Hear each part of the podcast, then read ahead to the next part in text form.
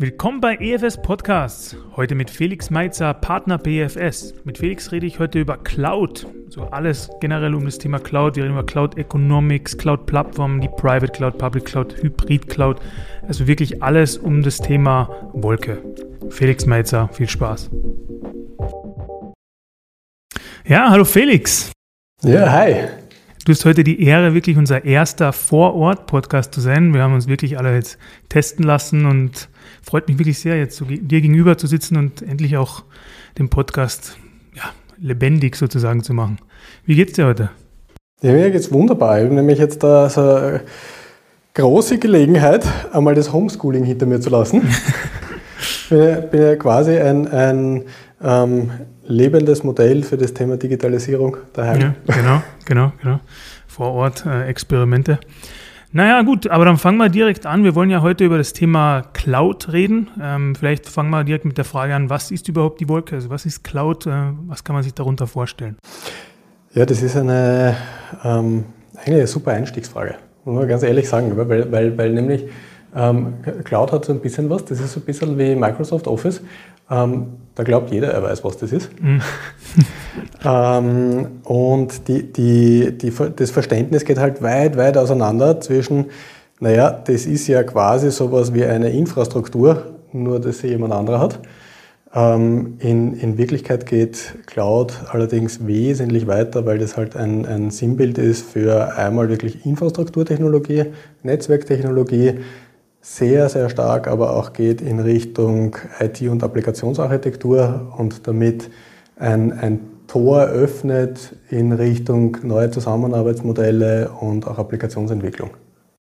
Ja, also das geht schon, ist ein wirklich weitläufiges Thema. Ähm, IFS selbst ist ja jetzt vielleicht nicht unbedingt das Erste, was man sich äh, bei uns vorstellt, aber wie sind wir in dieses Thema reingekommen? Ähm, für uns hat sich das, das Tor zu Cloud eröffnet, ja, äh, aus, aus zwei Richtungen. Das eine ist tatsächlich der Anknüpfungspunkt aus dem Thema Applikationen und Fachbereich. Also einfach, wo können wir Kunden dabei unterstützen, ähm, Geschäftsprozesse, Funktionalitäten viel, viel schneller in den Markt zu bringen. Ähm, das war einfach so ein inhaltliches Interesse.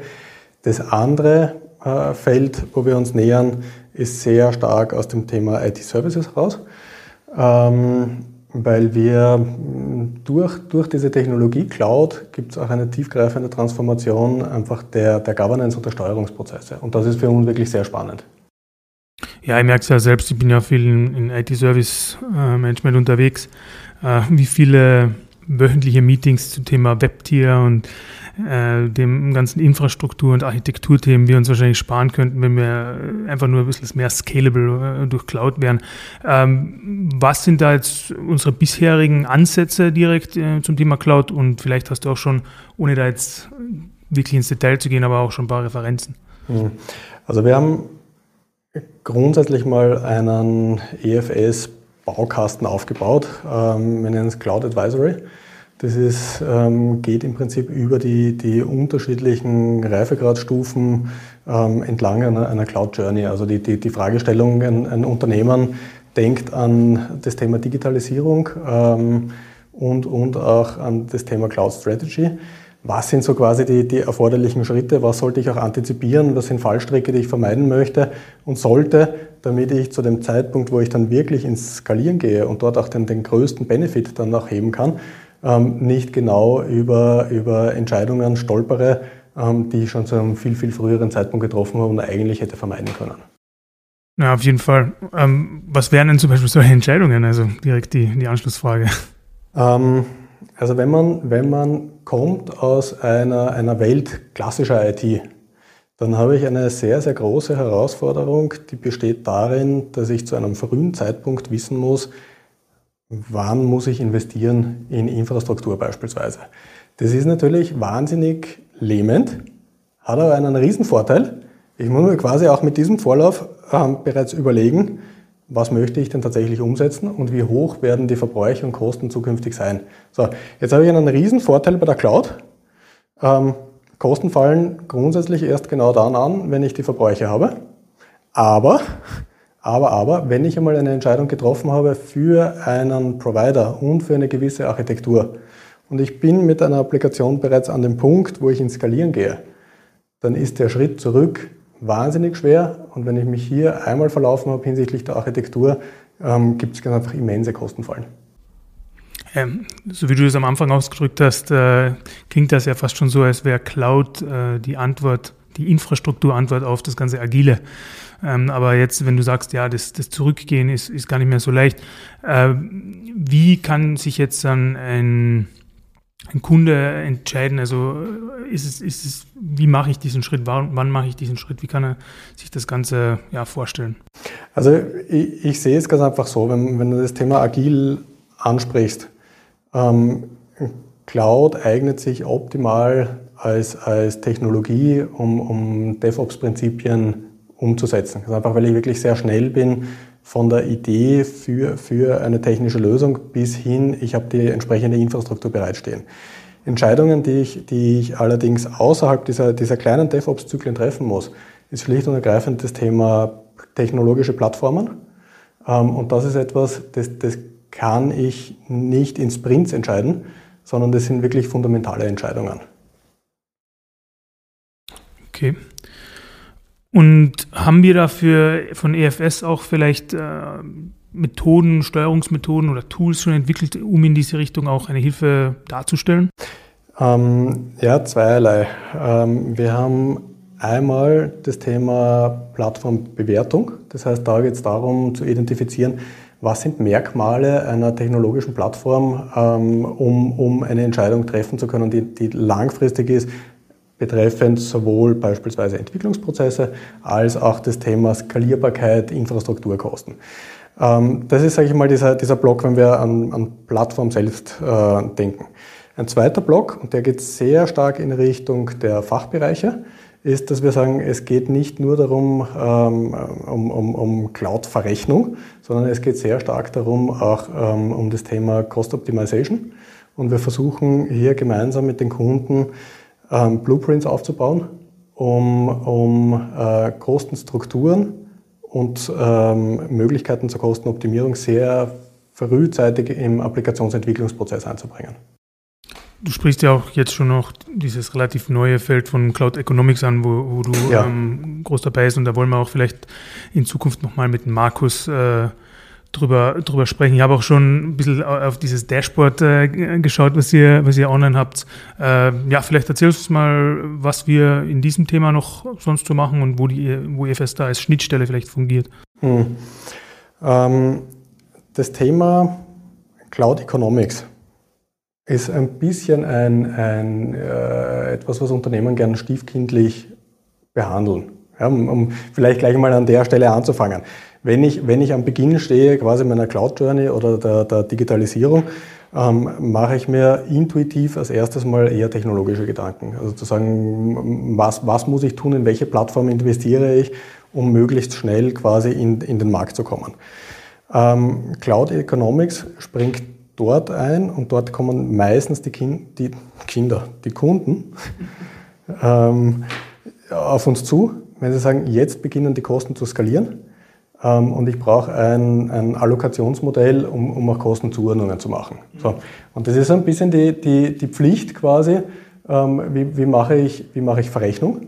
Und wir sagen, naja, von dem Punkt robben wir uns oft mit den Kunden quasi rückwärts und sagen, wie kann ich Steuerungsmechanismen einbauen, ähm, um, um die, die, Vorteile der Cloud auch optimal ähm, kaufmännisch nutzen zu können. Ja.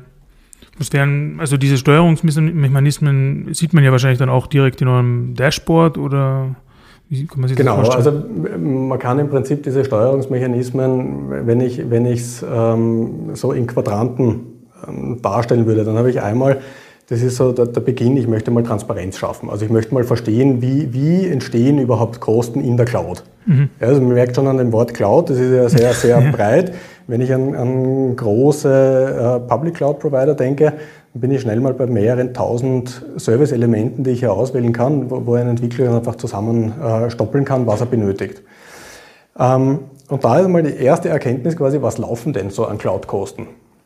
Ja, das ist, äh, ein, ein, Ein zweiter Schritt ist dann, und das, das ist, was man mit, mit Kunden relativ leicht äh, umsetzen kann, ist zu sagen, welche Automatismen kann ich einbauen, um, ähm, sage ich mal, so wie man im, im Büro der Letzte das Licht abdreht oder die Heizung runterdreht, auch in der Cloud sagt, was sind, sind Merkmale, wo ich sage, hier fallen Kosten an, ohne dass ich etwas wirklich nutze. Das wäre mhm. beispielsweise, wenn übers Wochenende Server durchlaufen. Ja.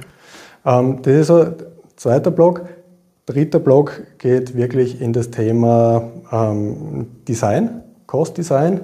Da, da, da wandern wir quasi wirklich an, den, an, an die Wurzel ähm, und sagen, wie kann ich die Architektur von Applikationen so gestalten, dass meine Kosten auch bei einer starken Skalierung im Rahmen bleiben.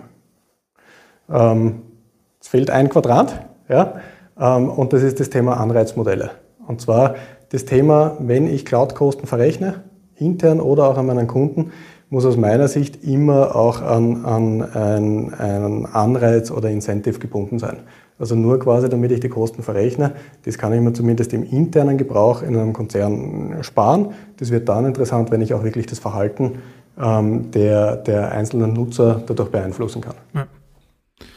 Wie ist jetzt deine persönliche Einschätzung? Also wir haben jetzt auch ein bisschen was über Skalierbarkeit gesprochen. Die möchte auch auf jeden Fall da noch über Plattformen ganz kurz sprechen. Aber deine persönliche Einschätzung, ist Cloud eigentlich immer die bessere Möglichkeit oder kann man auch mal auf Rechenzentren zurückgreifen? Wie ist da so deine Einschätzung? Mhm. Naja, interessant ist ja, woher ich gekommen bin. Also ich bin ja auch, ähm, sage ich mal, über das Thema Kostenmanagement äh, gekommen, zunächst bei, bei, bei, Fahrzeugen und dann in Richtung IT einmal zur On-Premise-Landschaften ähm, und bin äh, am Beginn der Diskussionen zum Thema Cloud auch ein bisschen den Trugschluss auferlegen, wir machen hier einen Infrastrukturvergleich. So, wenn ich jetzt rein nur Infrastrukturkosten miteinander vergleiche, dann ist dieses Match nicht von vornherein entschieden, dass Cloud günstiger ist. Also schlicht und ergreifend braucht sich nur die, Frage stellen, wenn ich selbst ein sehr, sehr großes Unternehmen bin und auch ein großes Rechenzentrum habe, das ich auslaste, warum sollte ein externer Dienstleister seine Skaleneffekte mir weitergeben? Also das ist einmal so eine, ein, ein, einfach ein Grundmisstrauen, ähm, das ich da gerne einfach entgegenbringen würde. Ähm, wenn ich vom Cloud Business Case spreche, denke ich, muss man das Gesamtpaket betrachten und sagen, welchen Mehrwert kann ich generieren quasi über, diese, über den kompletten Prozess, inklusive ähm, der Entwicklungsprozesse und, und ähm, der Applikationsprozesse. Also ich höre da jetzt heraus, dass äh, es nicht unbedingt ein positiver Business Case ist, wenn man On-Premise versus Cloud vergleicht. Das ist natürlich so ein bisschen dieses CAPEX versus OPEX, langfristige Kosten gegenüber äh, Day-to-Day-Aufwände. Kannst du das noch ein bisschen vielleicht genauer erläutern für unsere Hörer? Ja, gerne. Also ich würde vielleicht ein bisschen differenzieren. Also das, das ähm, Thema positiver, nicht positiver Business Case ist, ist einfach nicht, nicht im Vorhinein, ähm, sage ich mal, ähm, ein klares Match im Sinne von Cloud ist immer günstiger. Das ist, da, das ist mein Punkt. Ähm, was meine ich damit? Wenn ich in Richtung Cloud-Strategie gehe, muss ich mir auch gut überlegen am Beginn, welche Applikationen möchte ich denn migrieren und für welche Anwendungsfälle möchte ich die Cloud nutzen. Und das ist ein bisschen das, wo ich meine Kunden immer vorwarne und sage, wenn ihr beginnt mit einer Lift-and-Shift-Strategie und, und dabei quasi ausblendet, welche Mehrwerte ich sonst aus der Cloud generieren kann, dann habe ich oft eine, eine sehr effiziente und, und hinsichtlich der Stückkosten günstige Infrastruktur, die ich in ein Match schicke mit einer neuen Technologie, wo ich auch die Migrationskosten berücksichtigen muss und wo ich mir gut überlegen muss, möchte ich die Funktionalität dieser Applikationen denn überhaupt anpassen? Wenn es quasi ein stabiles System ist, ähm, gibt halt den Slogan von, von der IBM, Never Change a Running System. Ähm, das hat teilweise natürlich durchaus eine, eine Gültigkeit. Das heißt, äh, wenn ich das jetzt auch richtig verstehe, ähm, wenn man jetzt das, ähm, die Applikation oder das System genau so nimmt, wie es bisher war und einfach eins zu eins in die Cloud übernimmt, ist es eher etwas, von dem du abredest, man abrätst, man müsste eine wirkliche End-to-End-Betrachtung, was kann man tatsächlich aus der Cloud noch rausholen? Ich würde zumindest nicht zwingend genau damit beginnen, ja, weil ich damit auch rein in der Kommunikation intern bei meiner Firma äh, im Unternehmen einen Schaden anrichten kann, wenn quasi die ersten Applikationen, die ich migriere, eben nicht den Kostenmehrwert bringen ähm, und, und gegebenenfalls auch gar nicht großes Interesse besteht, an diesen Applikationen selbst etwas zu rütteln.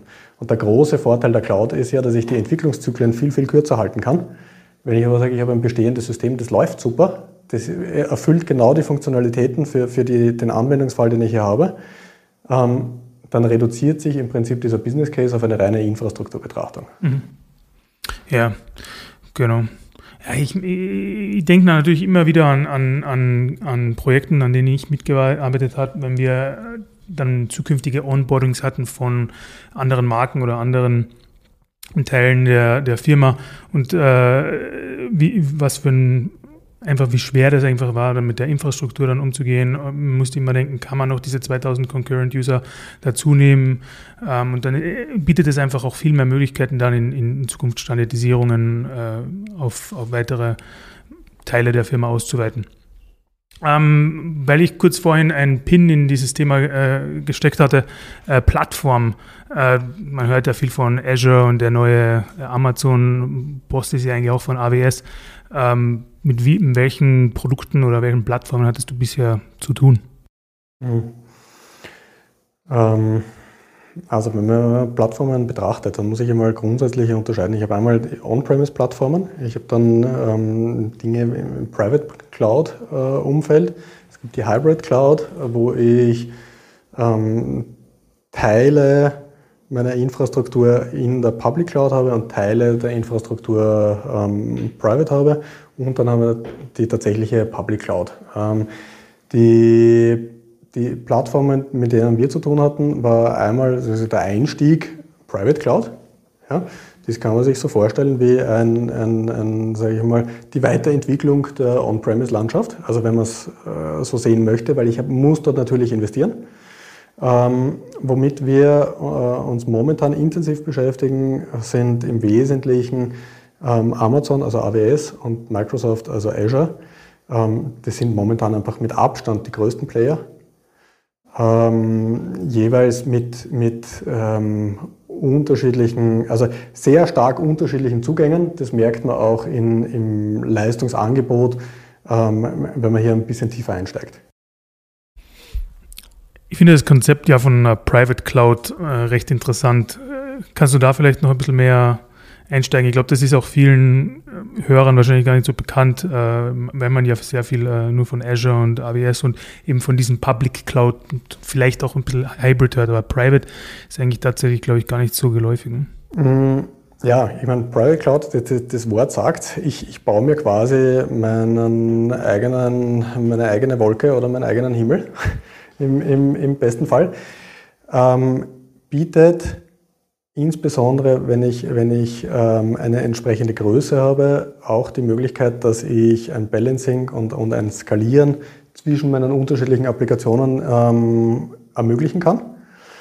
Ähm, bietet die Möglichkeit, dass ich den, den Traffic, der bei einer Public Cloud durchaus ein, ein wesentlicher Kostenfaktor ähm, sein kann, einschränke. Also beispielsweise, wenn ich ähm, starke Interaktionen habe zwischen Datenbanken, die ich on-premise liegen habe, und, und der Cloud, ist das ein Thema, was bei der Public Cloud durchaus ins Gewicht fällt. Ähm, ich kann mich rechtlich ähm, beziehungsweise hinsichtlich der IT-Sicherheit ähm, ein Stück weit absichern, zu sagen, meine Daten liegen physisch bei mir. Der Fallstrick der Private Cloud, um da hinzukommen, ist äh, eigentlich zwei Dinge. Das eine ist, ich kann zwar trefflich darüber sprechen, wie ich skaliere und, ähm, sage ich mal, Pay-per-Use hier einführe intern. Am Ende des Tages kaufe ich mir ein Stück Infrastruktur als Ganzes, also physisch, und diese Kosten habe ich einmal. Ähm, das heißt, es ist natürlich vergleichbar, wie wenn ich ein Stück ähm, Client-Server, Server-Farm ähm, mir selbst aufbaue. Das ist, sage ich mal, das, das Risiko eins, das ich hier eingehe vor allem, wenn ich, wenn ich intern vielleicht nicht die Durchsetzungskraft habe, wie, wie ähm, laste ich auch diese Private Cloud aus? Ähm, was mache ich, damit meine Nutzer nicht plötzlich zu Amazon laufen, um es einmal auf den Punkt zu bringen? Und das Zweite ist, welche Servicelandschaft kann ich hier anbieten auf meiner Private Cloud. Also da, da muss man halt sagen, das sind die, die Public Cloud-Anbieter, die großen zumindest, wenn wir jetzt auf Amazon sehen oder auf Microsoft. Das Angebot ist natürlich mannigfaltig. Und wenn ich auf, der, auf eine Private Cloud-Lösung gehe, muss ich mir gut überlegen, was ist das Service-Set, das ich hier anbiete und wie kann ich sicherstellen, dass das auch immer aktuell bleibt. Wie kann ich das sicherstellen? Also welche Services hat zum Beispiel Amazon über Microsoft oder über auch andere Anbieter wie Google oder Apple? Ich nehme mal ein, ein sehr einfaches Beispiel. Ja? Also so, so ähm, Basic Services, beispielsweise, dass ich Datenbank, äh, Database as a Service äh, anbiete jetzt von, von Amazon. Wenn ich das in der Private Cloud habe, muss ich natürlich den, den, sowohl die Entwicklungsleistung als auch den Betrieb, also wirklich im, im DevOps-Prozess, dauerhaft einplanen. Und jetzt sage ich nicht, dass das schlecht ist, ich, es muss einem nur bewusst sein, quasi, dass ähm, eine, eine so große Lösung wie AWS ist natürlich etwas ähm, Stabiles im Sinne von, das ist sehr erprobt, es, es verstehen auch sehr viele Entwickler ähm, und das ist so ein bisschen auf der Habenseite der Public Cloud Provider. Ähm, heißt jetzt aber nicht, dass ich da sage, ja, alles sollte in die Public Cloud gehen, ähm, weil auf der anderen Seite ich mir natürlich gut überlegen muss, wie hoch ist die Abhängigkeit auf der anderen Seite. Ja, klar. Ja. Da hat natürlich, hast wahrscheinlich auch irgendwie das Problem, wenn Amazon und Microsoft noch immer größer werden, dann hast du ein Monopoly, Duopoly vielleicht dann auch mal und hast dann immer weniger Mitspracherecht, äh, was mit deinen Daten und was mit deinen Servern dann tatsächlich passiert. Oder nicht mit deinen Servern, aber mit denen, die du verwendest. Ja, das ist ganz interessant. Und ähm, ich meine, hinsichtlich der Risikoabsicherung gehen da nämlich die Meinungen auseinander. Also lange Zeit hat so ein bisschen vorgeherrscht die Meinung, man baut seine Applikationen cloud-agnostisch. Das heißt, dass ich unabhängig bin von, von dem Infrastrukturanbieter. Also um jetzt ein Beispiel zu nennen, dass ich ähm, sowohl ähm, fit bin für Amazon als auch für Microsoft. Ähm, Jetzt bin ich selbst kein gelernter Informatiker, aber der, der Kostenaufwand, um das sicherzustellen, ist ein durchaus beträchtlicher. Ähm, und deshalb ist momentan so ein bisschen eher ein, ein, ein Schwenk, was ich so in der Community sehe, hin zu, naja, man baut auf einer Plattform auf und im Zweifelsfall muss ich halt ganz einfach als Risikoposition einbauen, dass ich ein Replatforming dann durchführe, wenn es denn soweit ist. Replatforming, wie kann man sich das vorstellen? Also geht das ganz leicht? Ist das ein Knopfdruck? mhm. Naja, äh, leider nein. um die Antwort vorwegzunehmen. Also es, es, es, es, es beginnt einmal mit den ganz, ganz trivialen Dingen, nämlich mit der Frage, wie schnell bekomme ich denn Daten von einem Public-Anbieter runter und bei einem anderen wieder hoch. Also das ist schon eine Netzwerkfrage. Das ist wirklich eher was Physikalisches, ähm, was aber auch nicht zu unterschätzen ist. Äh, das, und weiter geht es ganz einfach damit, ob die, die Services miteinander kompatibel sind. Da ist die Antwort darauf auch ähm, nein, das sind durchaus unterschiedliche Sprachen. Ähm, und die, die dritte Frage ist dann einfach die, die Architektur der Applikationen. Also das ist durchaus ein, ein deutlicher Vorlauf von, von mindestens etlichen Monaten. Jetzt sind wir kurz in, in, ein, in ein Hasenloch sozusagen gefallen. Ich wollte eigentlich eh noch ein bisschen fragen über von Private Cloud zu Public Cloud. Da haben wir natürlich noch die Hybrid Cloud dazwischen. Kannst du dazu noch vielleicht was sagen? Mm, ja, die Hybrid Cloud ist grundsätzlich ein, ein, ein äh, sehr spannender Ansatz, ganz einfach deshalb, weil, ähm, weil ich dort im besten Fall ähm, das Gute aus zwei Welten verbinden kann. Also im schlechtesten Fall würde ich natürlich sagen, das Schlechte aus zwei Welten. ähm, also quasi sozusagen die, die höheren Kosten einer, einer ähm, Private Cloud mit den Sicherheitsrisiken oder Bedenken oder Abhängigkeiten einer Public Cloud. Die tatsächliche Idee dahinter ist beispielsweise, wenn ich äh, Produktionssysteme in die Cloud bringen möchte, dann habe ich sehr oft ähm, Abhängigkeiten im Sinne von Latenzzeiten, ja. ähm, die, die nur beschränkte Wege ähm, und Distanzen ähm, zulassen. Und das ist genau so ein Punkt, wo eine Private Cloud Abhilfe schaffen kann, dass ich einen, einen Teil quasi direkt neben meinen Produktionsanlagen stehen habe, aber einen guten Teil der Services und der Rechenleistung dann in der, in der großen Public Cloud habe. Ja, klar. Ich merke schon, also dieses erste Gespräch mit dir, es liefert sehr viel Munition für, für Folgegespräche. Ich höre zum Beispiel raus IT Security, da müssen wir uns mal mit dem Wolfgang unterhalten. Äh, da wäre vielleicht ein Gespräch zu dritt ganz cool. Auch mal, weil du vorhin Databases as a Service äh, erwähnt hattest, würde ich gerne auch mal noch über Software as a Service dann in Zukunft mit dir sprechen. Und dann eben unser Gespräch mit, mit äh, Markus zum Thema Data Economics, wo wir da ein Deep Dive machen. Aber ich glaube, für heute ja. Ein Überblick zu Cloud, äh, vielleicht noch für unsere Hörer, wie kann man dich erreichen? Äh, wo bist du, Social Media oder E-Mail unterwegs? Naja, oldschool natürlich im Fernsehen, FS, FS1. Nein, war kleiner Spaß. Ähm, also ich bin natürlich auf LinkedIn zu finden. Ähm, dann wir haben eine äh, eigene Landingpage ähm, zum Thema Cloud Economics. Vielleicht kann man den nachher auch im Podcast kurz mal einspielen. Ähm, wir haben eine, eine Landingpage auch ähm, für das Thema Cloud Advisory und ähm, ja, das, das EFS Cloud Team und ich freuen uns auf, auf jeden Austausch und, und Interaktion. An, ja, ich glaube, dann hätten wir das Thema Cloud fürs Erste abgeschlossen. Wir werden uns natürlich nochmal hören, Felix, auf das freue ich mich schon. Aber ja, genieß erstmal den restlichen Tag und wir hören uns später. Danke. Ja, danke. Ciao. An dieser Stelle nochmal vielen Dank an unsere Gesprächspartner oder Gesprächspartnerinnen und natürlich auch vielen Dank an euch, unsere Hörerinnen und Hörer. Wir freuen uns, dass ihr wieder eingeschaltet habt und hoffen, dass wir euch interessante und neue Einblicke vermitteln konnten. Schaltet doch gerne wieder zu unserem nächsten Podcast ein. Ihr findet uns übrigens auf alle gängigen Podcast-Apps wie Spotify, Apple Podcasts, Google Podcasts oder auch Stitcher.